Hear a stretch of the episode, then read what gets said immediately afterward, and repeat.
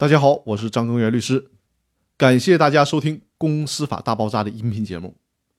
这期音频是《公司法大爆炸》的第四百七十四期音频了。那至此呢，《公司法大爆炸》音频栏目的第三季就接近尾声了。在这一季里，我跟大家分享了实务上的问题，结合阅读《非上市公司股权激励实操手册》这本书，跟大家分享了我阅读股权激励书籍时的感受和心得。很多的听众都处在创业阶段，时间非常宝贵，所以说通过《公司法大爆炸》的音频节目，由我来代替大家的眼睛，为大家阅读公司法和股权方面相关的书籍，让大家可以在琐碎的时间里获取知识。当然，我也鼓励大家买来原著进行阅读，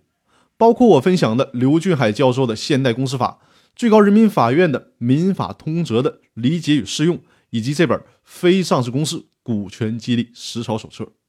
大家买来这些书可以不必通读，放在手里。当听音频的时候，遇到个别的问题，可以找来书，有针对性的再详细的阅读一下相关的章节，相信对你消化我所讲述的知识是会有非常大帮助的。公司法大爆炸音频第三季结束了，这会是这套音频的收山之作吗？您认为呢？好了，不跟大家卖关子了。坦率地告诉大家，我还会为大家继续更新《公司法大爆炸》的音频。《公司法大爆炸》的第一季是以刘俊海教授的《现代公司法》为蓝本，和大家全面地梳理了公司法当中全部的知识。你可以把《公司法大爆炸》第一季当做是公司法的语音词典。第二季呢，和大家分享了《民法总则》当中有关法人的内容。第一季和第二季内容都是偏理论的。第三季呢，就是完全实务的问题，讲解股权激励的问题。那在接下来的《公司法大爆炸》音频的第四季，我要和大家分享的内容是理论和实践相结合的内容。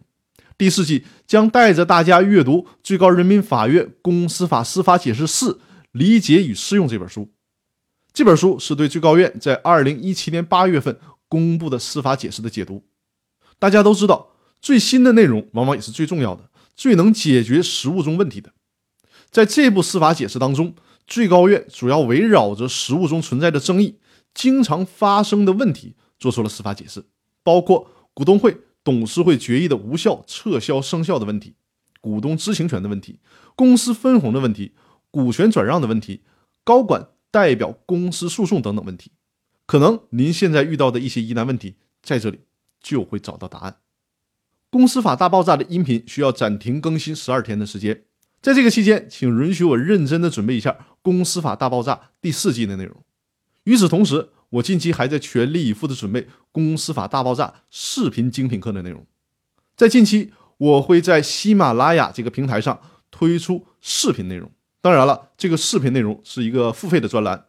我会通过幻灯片演示的方式，跟大家生动的，而且是直观的讲解。公司法以及股权当中非常落地的、非常实务性的问题，也是我们创业、经营乃至股权纠纷当中可能会发生到的重要问题。等《公司法大爆炸》视频精品课的专栏正式上线之后，我会通知大家。希望大家能一如既往的支持我。那我们《公司法大爆炸》第三季在这里就结束了。大家在收听这个节目的时候，可能在股权激励上还会存在一些困惑，那大家可以随时和我联系。如果大家遇到股权激励的问题，或者是想制定股权激励计划，或者是在公司设立、发展，甚至于在公司清算解散的时候遇到了任何问题，可以和我取得联系。我和我的团队会为大家提供最专业的法律服务。在我的音频专栏简介里会找到我的联系方式。公司法大爆炸的第四季将在本月的二十四号，也就是中秋节那天正式和大家见面。我们公司法大爆炸第四季见。